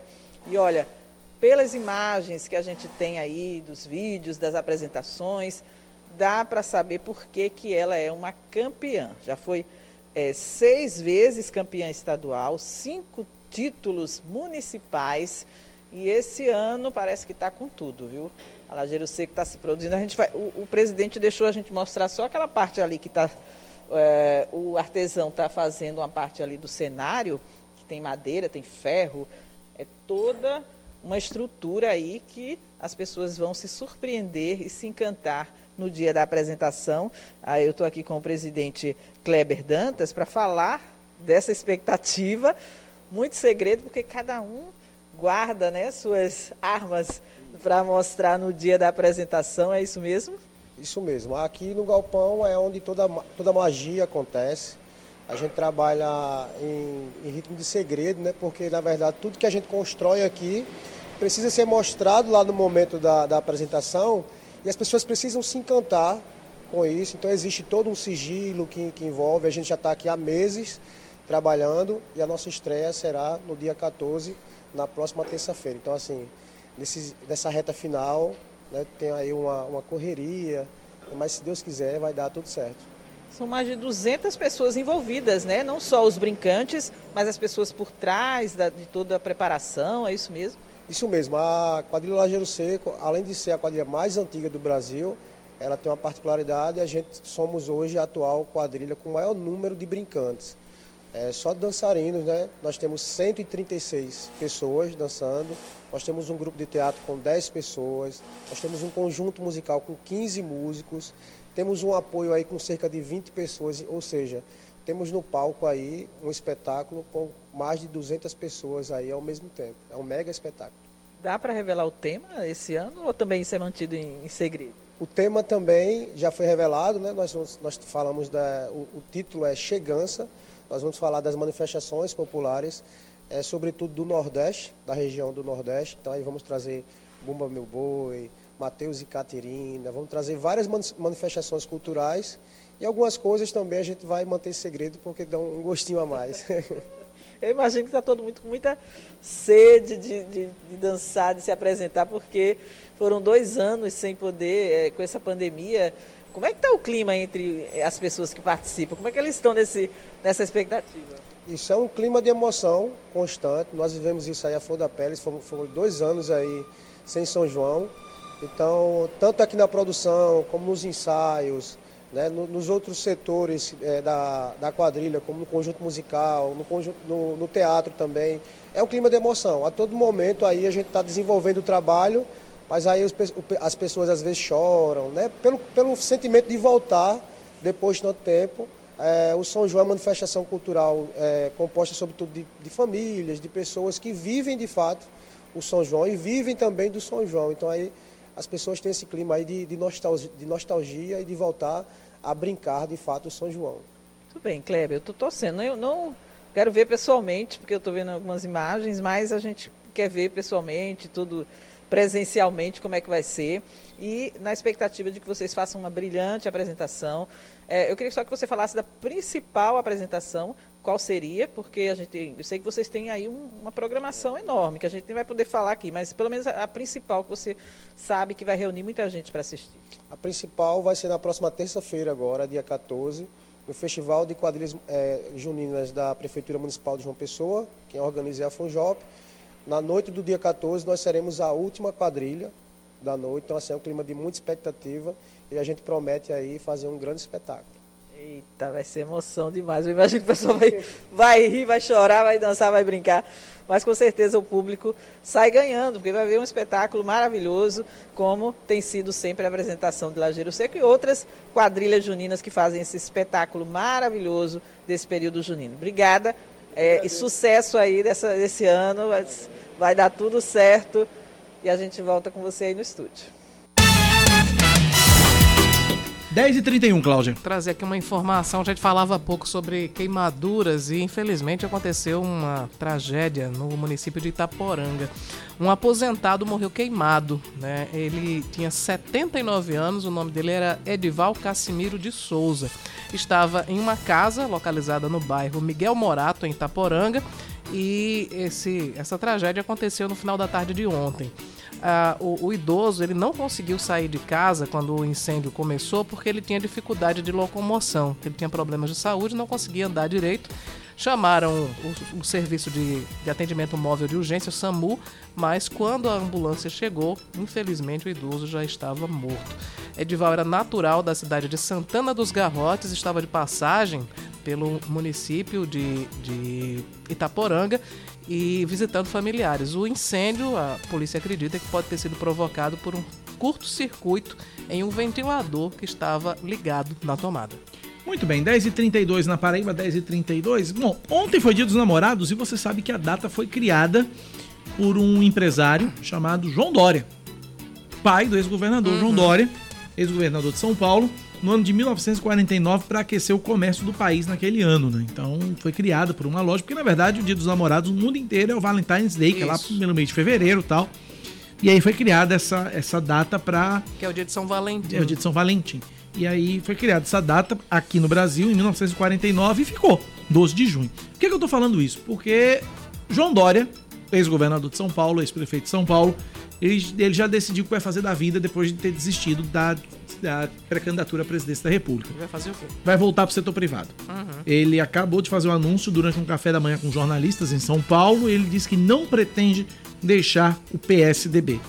Então não teremos Dória mais, pelo menos por enquanto, figurando no, na, na, na, no poder público. Vai para a iniciativa privada. Na iniciativa privada ele tem muito mais sucesso. Também acho. Também é acho. um empresário muito próspero, de muito sucesso. Eu, eu, na verdade, a primeira vez que tomei conhecimento da existência de João Dória, eu inclusive tive a oportunidade de dizer isso a ele numa entrevista que ele concedeu numa outra emissora onde eu trabalhava, foi no programa Business, que ele Sim. apresentava junto com a minha ídola Rosana Herman. Ah, fantástico. Que para onde Rosana, Rosana vai, eu vou atrás, né? Verdade, ela é fabulosa, verdade entrevistador fabuloso. Depois se tornou, se tornou apresentador do Aprendiz, em substituição Roberto Justo. Uhum. Justo tinha deixado a Record e ido pro, pro, pro SBT, e aí João Dória assumiu a apresentação do, do Aprendiz e tal, essa coisa toda. 10 horas e 34 minutos. O governo dos Estados Unidos anuncia que vai deixar de exigir, de exigir testes para Covid na entrada no país. De São Paulo, Felipe Peixoto. Em uma farmácia que fica na Avenida Paulista, no centro de São Paulo, a procura por testes de Covid dobrou no último mês. São cerca de 70 atendimentos por dia. De todos os testes realizados em farmácias no país entre final de maio e início de junho, pouco mais de 27% tiveram resultado positivo. Este é o maior índice dos últimos três meses. As vendas de medicamentos antigripais e de autotestes, em que a própria pessoa faz o exame, também subiram. O psicólogo Carlos Pinelo está levando um. Ele vai fazer um jantar em casa para amigos e quer ter a certeza de que não está com o vírus. Eu não estou precisando de um laudo, uhum. esse mais em conta, e é rápido, fala que em 15 minutos. Sim. E então achei que seria uma melhor opção. Caso o autoteste dê positivo, a recomendação oficial do Ministério da Saúde é procurar um serviço médico para confirmar o diagnóstico e receber orientações de um profissional da área. Mas o infectologista Álvaro Furtado explica que quando os sintomas são leves, o paciente pode optar por se isolar em casa e aguardar a recuperação. Se você começar a ter um, pior do quadro clínico, muita falta de ar, dificuldade para respirar, ou sintomas que você não está conseguindo controlar em casa, aí vale a pena procurar um serviço de saúde. Mas grande parte dos pacientes não vão ter a necessidade de ir a um serviço imediatamente depois de um teste positivo, porque vão ter um quadro clínico brando, leve de doença. Do ponto de vista coletivo, há o problema da subnotificação, ou seja, o paciente que faz autoteste se isola por conta própria não vira estatística da pandemia. Por outro lado, isso ajuda os hospitais e postos de saúde a atenderem com mais qualidade os casos moderados e graves.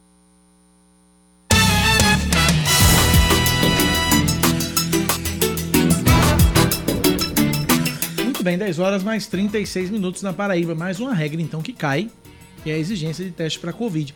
Agora, eu estava ouvindo hoje pela manhã a, a, Carla e a Sheila comentando sobre essa, essa, essa, essa novidade. Aí disse que agora o problema, o problema do teste Covid não é o maior dos problemas, né? Hum. A exigência do teste de Covid não é o maior dos problemas. O grande problema, o grande empecilho para o pessoal entrar nos Estados Unidos é o preço da passagem. Exatamente. passagem aérea, não apenas as internacionais, mas a, a passagem aérea para destinos domésticos também tá muito caro. Bom, são 10h36, hoje é dia de Santo Antônio e é um dos santos mais populares do Brasil. No Nordeste ganha contornos maiores com as tradições populares que incorporam as festas juninas. Na Arquidiocese da Paraíba, cinco paróquias são dedicadas ao santo: três de João Pessoa, uma Itatuba e uma Mata Redonda. No Jardim Cidade Universitária, a paróquia Santo Antônio do Menino Deus está em festa desde o dia 1 é a trezena de Santo Antônio, são 13 dias de festa. No fim de semana teve missas, jantar dos namorados, festa social e hoje tem a procissão e a distribuição dos tradicionais pães de Santo Antônio. Tem outra paróquia em Tambaú, a paróquia Santo Antônio de Lisboa, tem festa social e trezena. A quermesse do fim de semana incluiu forró pé de serra e comidas típicas. Essa aqui é ali pertinho da feirinha. É. E ainda teve a paróquia Santo Antônio de Pádua, no Ernesto Geisel, que também está em festa. Teve casamento comunitário, novena, missa e hoje procissão pelas ruas do bairro. Em Mata Redonda, também paróquia Santo Antônio de, Pau, de Pádua, tá com trezena e quermesse, todas as noites missa e festa social com forró e comidas típicas. E em Itatuba também, trezena de Santo Antônio, com direito a missas e quermesse. Então tá aí, portanto, o dia de Santo Antônio sendo comemorado na Arquidiocese da Paraíba, cinco paróquias, três de João Pessoa, uma em Itatuba e uma Mata Redonda, celebrando o dia do santo. E normalmente as, as jovens é, que desejam se casar e que estão apelam como último recurso colocar o santo baixo, de cabeça para baixo dentro do copo d'água ou no congelador. É, é, na verdade, assim, as moçoilas casadoiras, né? É, as moçoilas casadoiras, tá querendo lembrar o nome. Na, na, na, literatura, eu não me lembro quem foi que, que cunhou esse termo, mas ficou muito conhecido, né? As moçoilas Será casadoiras. que hoje ainda se faz isso? Será? Tem uma galera que ainda faz. Eu... Agora é engraçado que o, o, os moçoilos não costumavam, né? Ao contrário, os moçoilos fugiam da, do, do, compromisso do casamento. São coisas que, são coisas que a, as tradições não mudam, né? Exatamente. São tradições que não. É. Uma dessas tradições que não mudam. E as moçoilas ficavam lá judiando de Santo Antônio. Judiando de Santo Antônio, como se fosse culpa do santo, né? 10h38 na Paraíba. Vamos faturar, Cláudia? Vamos lá, vamos faturar e daqui a pouco a gente volta. Último bloco aqui do Band News Manaíra em instantes. Você está ouvindo Band News Manaíra, primeira edição.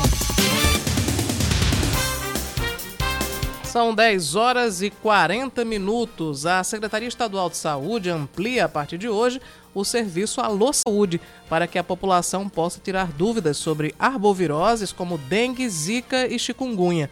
O número para contato mudou para o 0800 083 0010. Repetindo, 0800 083 0010, podendo ser acessado de qualquer localidade do estado. O interessado que vai ligar vai ser atendido, aliás, o interessado que ligar vai ser atendido por médicos que vão tirar todas as dúvidas e dar orientações sobre as condutas necessárias ou qual serviço de saúde deve ser procurado, se for o caso. O uso de máscaras volta a ser obrigatório a partir de quarta-feira em todas as dependências e ambientes do Instituto Federal da Paraíba. A decisão foi tomada pelo comitê responsável pelo enfrentamento à pandemia na instituição. Foram levados em consideração os dados mais recentes sobre o aumento do número de casos e das internações por Covid-19 na primeira semana de junho e a recomendação da Secretaria Estadual de Saúde para o uso da proteção. A gente segue aqui com mais um destaque no Band News FM Manaíra. Uh, falando agora sobre o, um evento que começa hoje e vai até quarta-feira aqui em João Pessoa. É o nono encontro nacional de execução penal. Esse evento é promovido pela Defensoria Pública do Estado em parceria com o Instituto Brasileiro de Execução Penal. Na programação, palestras, painéis e debates com autoridades e especialistas da área de execuções penais. A abertura está prevista para logo mais às seis da noite no auditório do Tribunal de Contas do Estado. Uma jiboia de quase dois metros metros é capturada por policiais militares do Batalhão Ambiental em uma casa no bairro de Oitizeiro, em João Pessoa. De acordo com a PM, moradores da residência acionaram sábado à noite o CIOP, Centro Integrado de Operações, para informar a presença do animal. Os policiais realizaram a captura e devolveram a cobra à natureza. Ninguém ficou ferido.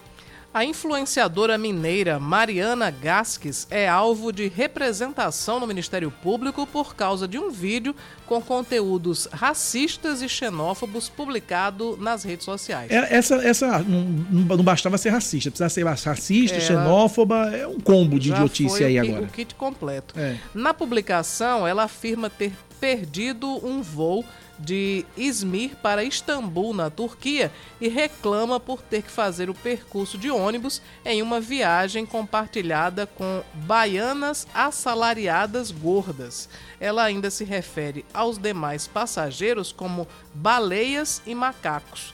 O caso foi compartilhado em uma publicação no perfil do ativista Antônio Isupério, que marcou as marcas parceiras da influenciadora, pedindo um posicionamento sobre o discurso de Mariana.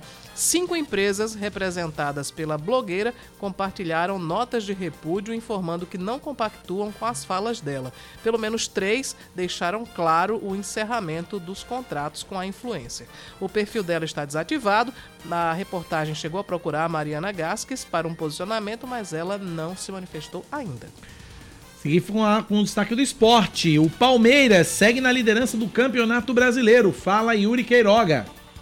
Botafogo e Havaí fecham hoje a 11ª rodada do Brasileirão às 7 da noite no estádio Newton Santos, no Rio de Janeiro. Um empate ou uma vitória do Fogão empurram o Flamengo para a 16ª posição na tabela. O rubro-negro pega o Cuiabá na próxima rodada com o risco de entrar na zona de rebaixamento. Ontem o Palmeiras retomou a liderança após vencer o Coritiba por 2 a 0. O São Paulo está no G4 após ganhar por 1 a 0 do América Mineiro. Goiás e Ceará empataram por 1 a 1, enquanto o Lanterna Fortaleza não saiu dos 0 a 0 com o Atlético Paranaense.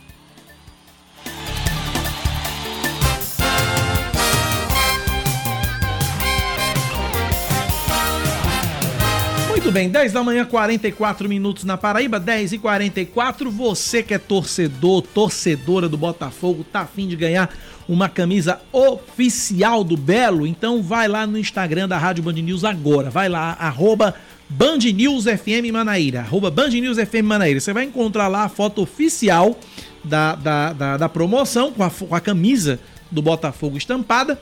E aí você vai simplesmente responder a seguinte pergunta: Por que eu mereço uma camisa do Botafogo? E é claro, seguir a gente no Instagram, arroba Band News FM Manaíra. A resposta mais criativa vai ser a vencedora. O resultado sai sexta-feira dentro do programa Band News na área, aqui na Band News FM a partir das 5 da tarde. Então corre lá no Instagram agora você quer ganhar a camisa do Botafogo? Vai lá, corre no Instagram, no arroba Band News FM Manaíra e responde, segue a gente e responde a pergunta. Por que eu mereço uma camisa do Botafogo? A resposta mais criativa vai levar uma camisa do Belo.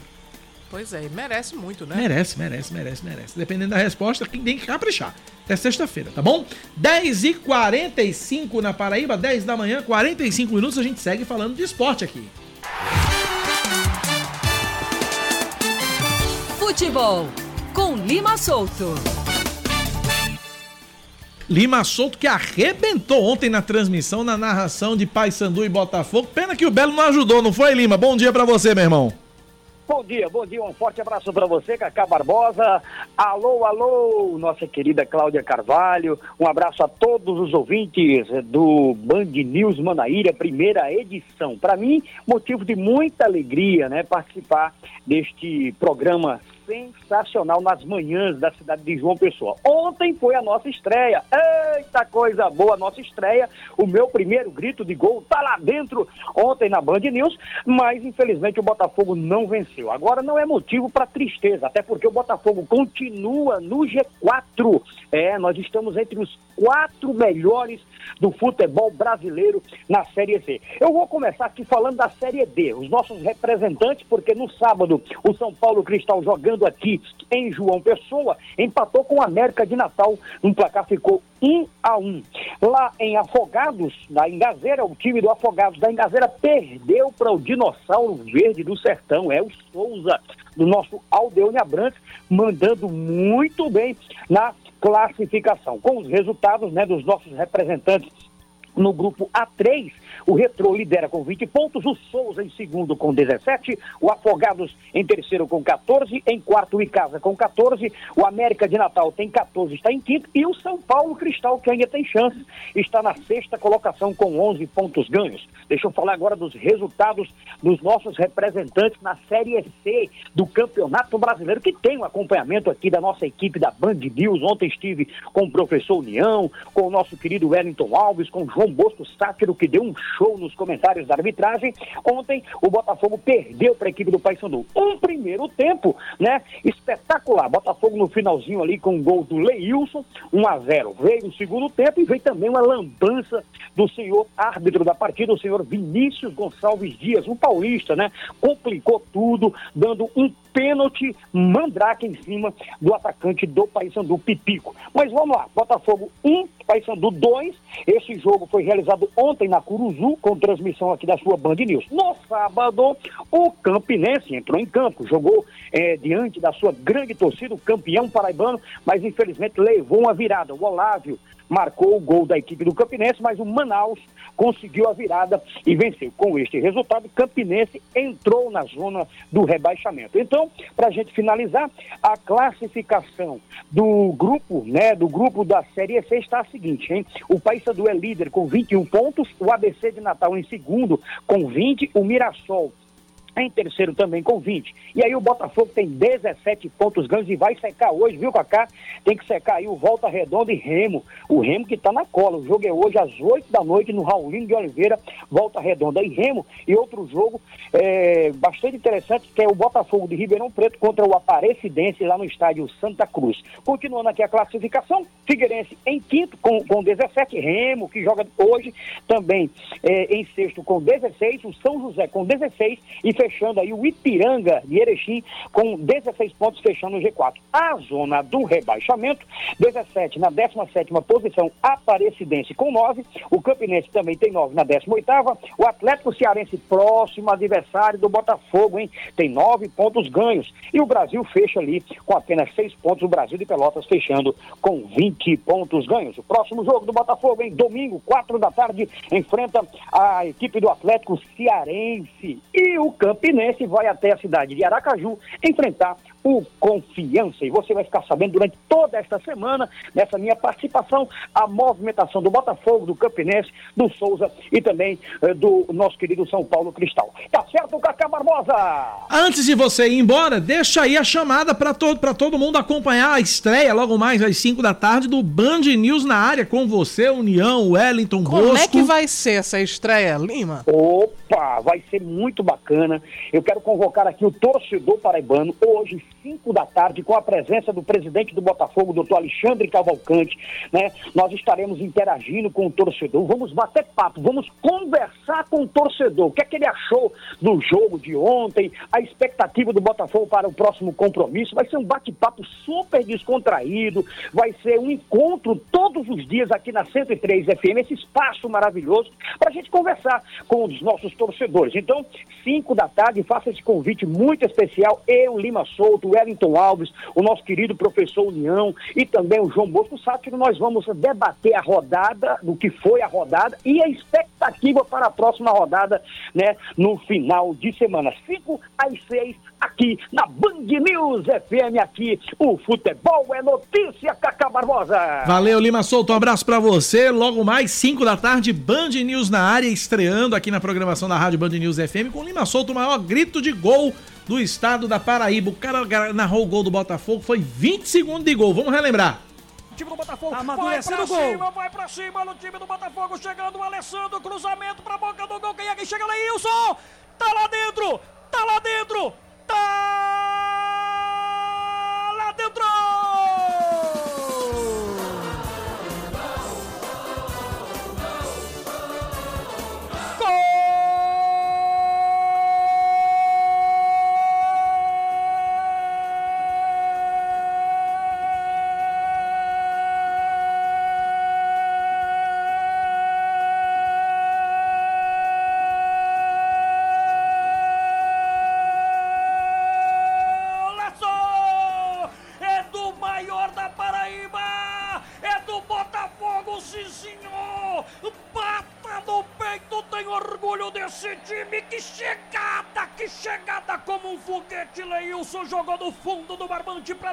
Alegria! Pra alegria dessa massa alvinegra da Estrela Vermelha! O maior grito de gol da Paraíba, 20 segundos de gol, quase 21. Foi ontem aqui na Band News FM. A partir de agora, a partir desde ontem, Lima Solto, Wellington Alves, Professor União, João Bosco Sátiro, na nossa equipe de esportes aqui da rádio Band News FM. 10 horas e 52 minutos na Paraíba, 10 e 52. Serviço de testagem contra a Covid-19 retomado hoje pela Secretaria de Saúde de João Pessoa. E vai ser agora por agendamento. A gente está na linha com a Aline Grise, diretora de Atenção à Saúde da Capital. Conversa com a gente a partir de agora. Aline, bom dia, seja bem-vinda à Band News FM. Obrigado por nos atender. Bom dia, querido. Prazer é sempre meu. Prazer é sempre nosso, obrigado pela participação de sempre. Uh, Aline, qual é a razão dessa retomada? É realmente é, é uma realidade o crescimento de novos casos de Covid aqui na, na, na capital, Aline? Olha, tivemos sim, né? A gente já está um mês com as unidades, 50 unidades de saúde hoje, elas têm o teste, o, E- o TR antígeno, que é o teste rápido, antígeno, é aquele que sai rápido. E aí os casos aumentaram um pouco sim, mas casos leves, nada desesperador, porque a população já está vacinada. A gente continua a nossa campanha de vacinação para terceira e quarta dose, para que as pessoas possam estar procurando e se vacinando. Colocamos por agendamento, porque quando as pessoas veem um caso é, Covid, né, já se desespera, né, é esperado por tudo que vivemos no ano passado. Então, a gente colocou o agendamento para que haja uma organização, não haja aglomeração e que as pessoas não procurem as unidades se não estiver sentindo nada. O ideal é do terceiro ao sétimo dia, tiver algum sintoma, procurar uma unidade de saúde e fazer o teste. Bom, esses testes são exatamente nas unidades de saúde da família. Agora, vai ter também o retorno do mutirão de testagem, aqueles mutirões de testagem que a prefeitura fazia? Vamos voltar com isso também, Aline? Então, a gente não vê necessidade no momento, né? Porque 50 unidades espalhadas pela cidade está fazendo o teste. Ainda não, assim, os casos que estão tendo positivo são casos leves, mas também não são tantos casos. né? Muita gente está testando, está dando negativo, mas se necessário, a Secretaria de Saúde já está pronta, já temos testes, já temos equipe e tudo que vivemos no ano passado para estar fazendo mutirões. Mas por enquanto as pessoas podem ficar tranquilas, né? Se proteger, tomar vacina quem não tomou, regularizar isso, a imunização terceira, principalmente e a quarta dose, caso não tenham tomado, e ficar atento apenas, né? E se cuidar, porque as síndromes gripais estão aí. Cláudia Carvalho pergunta. É, Aline, você falou sobre, enfim, o perfil das pessoas que podem fazer o teste. É, Eu queria que você explicasse direitinho as pessoas que estão apresentando é, sinais, sintomas de síndro- síndromes gripais. E também queria lhe perguntar uma outra coisa. Há alguma, alguns setores aqui da Paraíba, por exemplo, o IFPB e o Poder Judiciário, já determinaram que dentro das de, de suas dependências eh, devem ser obriga deve ser obrigatório o uso de máscaras. A prefeitura já está discutindo esse assunto ou, é, ou ainda é muito precoce? Olha, vamos lá para a primeira pergunta. O fluxo do Covid, para a gente saber se é uma síndrome gripal ou se é Covid positivo, o ideal seja que você esteja com sintoma começando do terceiro dia ao sétimo dia. Então, você que está com sintoma já no terceiro dia persistente, é ideal sim que procure uma unidade de saúde que faça o teste para estar descartando o Covid ou não, né? Para você poder estar se cuidando e estar se guardando em casa. A segunda pergunta, a gente ainda não começou a discutir sobre a volta do uso da máscara, porque como Secretaria de Saúde, a gente acompanha os casos. E como eu falei anteriormente, não é de se alarmar ainda. Não temos tantos casos na cidade de João Pessoa para isso. Né? Mas a gente está assim, está orienta, orientando, está atento, está né? Tá acompanhando, os secretários de saúde estão acompanhando de perto. Né? A gente acompanha todas as testagens que está tendo nas unidades para saber o percentual de positivo, o percentual de negativo, e ainda está bem baixo, graças a Deus. Mas estamos prontos também para qualquer mudança. Ok, conversamos, portanto, com a diretora de atenção à saúde da capital, Aline Grise, sobre essa retomada da testagem para Covid-19. Obrigado, Aline. Bom dia para você, bom trabalho, boa semana. Obrigada também a todos. Bom dia. Bom dia, muito obrigado. 10 da manhã, 56 minutos. Uma última informação. Saiu pesquisa, Cláudia Carvalho. Ex-presidente Lula se mantém na liderança da preferência do eleitor em nova pesquisa divulgada pelo BTG Pactual em parceria com o Instituto FSB. O petista aparece com 44%, seguido pelo atual presidente Jair Bolsonaro do PL com 32%. Ciro Gomes do PDT tem 9% na corrida pelo Palácio do Planalto. Simone Tebet do MDB, apontada como candidata da terceira via, tem 2%. André Janones do Avante, Felipe Dávila do Novo aparecem com 1% cada. 5% dos entrevistados não têm interesse em nenhum candidato 2% dizem que vão votar branco ou nulo e outros 2% não sabem responder. Foram ouvidos 2 mil eleitores entre os dias 10 e 12 de junho, margem de erro de 2 pontos percentuais para mais ou para menos. A repercussão dessa pesquisa você acompanha aqui na programação da Band News FM Manaíra. Lula com 44%, Bolsonaro com 32%, números da pesquisa do BTG Pactual em parceria com o Instituto FSB. Na semana passada foi grande a especulação porque o XP ele cancelou a divulgação da pesquisa, né? Estava registrada a pesquisa Exato. e acabou. É, dizem que foi até pressão de apoiadores do, do presidente Isso. Jair Bolsonaro pela não divulgação, porque os números não eram favoráveis ao, ao presidente. 10 da manhã, 58 minutos e meio. Cláudia Carvalho é um K, é um B, é um. Acabou-se. É ponto final no Band News Manaíra desta segunda-feira. Tem TV hoje, Cláudia? Hoje eu não tenho. Pois eu tenho TV. Vamos então fazer a chamada da TV para todo mundo, então. Meio-dia, Gerardo Rabelo no Muito Mais na tela da Band TV Manaíra. Uma e meia, Natália Taveira comanda o Band Mulher. E às quatro da tarde eu chego para apresentar o Brasil Gente Paraíba, canal 10 ponto em João Pessoa, 7 ponto em Campina Grande, 518 na NET Claro TV. Amanhã cedinho eu tô por aqui, 6 da manhã, com o Expresso Band News Manaíra. E às 9h20, Cláudia chega para comandar o Band News Manaíra, primeira edição. E não perca hoje, 5 da tarde, a estreia do Band News na área, edição local com Lima Souto e a equipe de esportes da Rádio Band News FM. Cláudia, até amanhã na rádio. Até amanhã, Kaká. É, muito obrigado aos ouvintes pela companhia, pela audiência. A gente volta amanhã, se Deus quiser. Vem chegando o aniversariante do dia, Eduardo Barão, com o, com o Band News Station, ao lado de Carla, de Carla Bigato e Leandro Oliveira aqui no noticiário local. Um abraço para todos, obrigado pela parceria, pela audiência. Até amanhã, se Deus quiser. Valeu, gente. Tchau, tchau. Você ouviu Band News Manaíra, primeira edição.